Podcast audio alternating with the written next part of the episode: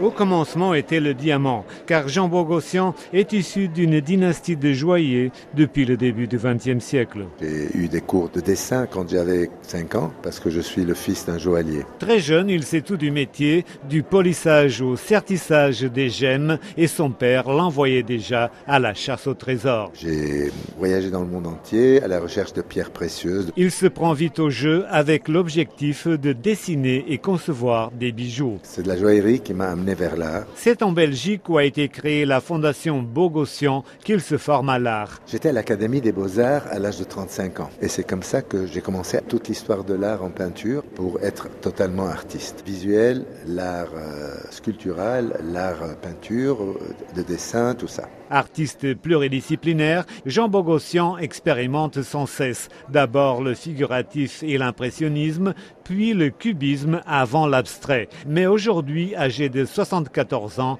il aime plus que tout jouer avec le feu. Le feu est mon compagnon de danse. Peintre d'avant-garde, il utilise des flammes en guise de pinceau qui caressent ou rongent la surface de ses toiles. J'utilise le feu pas pour détruire, mais pour construire. D'origine arménienne, né à Alep en Syrie, il a vécu au Liban. Certaines de ses créations brûlées, souvent peintes à la fumée, portent les stigmates des conflits dont il a été témoin. Effectivement, notre famille a connu un génocide. Euh, moi, j'ai connu trois guerres israélo-arabes. Et la pire de toutes, c'est la guerre civile libanaise. Et c'est comme ça donc que j'ai décidé que le feu pouvait être autre chose qu'un élément de la guerre. Comme le célèbre peintre français Yves Klein avant lui, Jean Bogossian est attiré par l'aspect dialectique du feu, symbole du bien comme du mal, de destruction comme de régénération et de vie comme de mort. Ce contraste me fascine et me permet de dialoguer avec lui.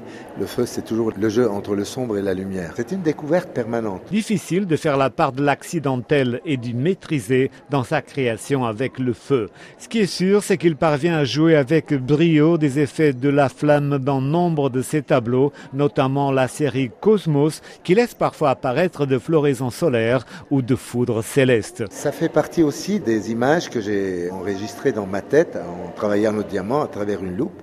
Et bien sûr, ça se répercute aussi dans mon travail de fumée. Toute image qui m'a impressionné un moment retrouve un jour son chemin vers mes. L'œuvre de Jean Bogossian, qui a commencé comme un peintre du dimanche, est aujourd'hui reconnue mondialement.